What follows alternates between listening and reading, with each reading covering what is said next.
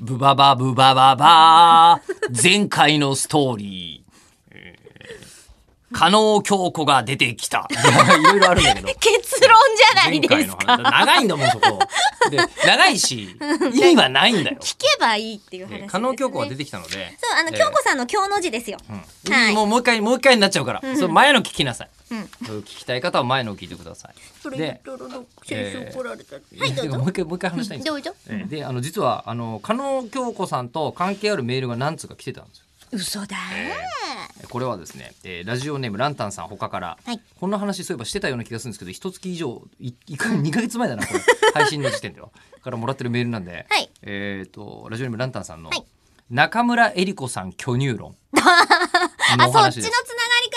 みんなこの話嫌いじゃなかったみたいですよ2月の14日と15日の回で、あー、はいはいえはーい。えり子さんの巨乳がなぜ認識されないのかという激論が交わされていあ、まし来たてがた来てた。私それもう全然クソメールと思って捨てたわ。いや、ひどいひど いだって私の方に来てたメールは、他の人をね、巻き込んできてたんですよ。あこっち全然巻き込んでないですあ、じゃあよかった。クソメールじゃないわ。それはい。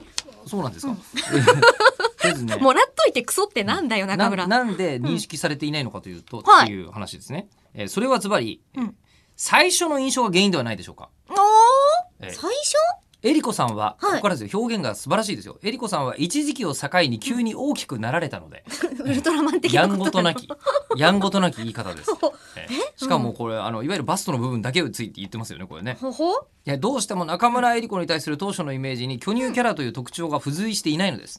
えアニメなら巨乳キャラは最初のキャラ紹介の時点から「いっつぁ巨乳キャラ」な ので、まあ、昔の「いっつぁソニー」的な言い方ですね。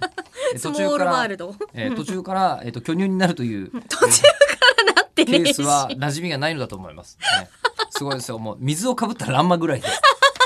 結構僕と同世代の方を感じますね。じゃあお湯で戻っちゃうのかそれでな。戻るんですか ね。ででそこでえりこさんも、えー水をかぶると巨乳になるのような、えーアニメ的な設定をつければコアな中村えり子ファン以外にもえりこさんの巨乳っぷりが広まっていくはずです。いや多分あコアな中村えり子ファンの間での常識はもう中村えり子巨乳で固まってるってことですね。こんだけ言ってるし、あと、コアってことは会いに来てくれてるんだと思うんですよ。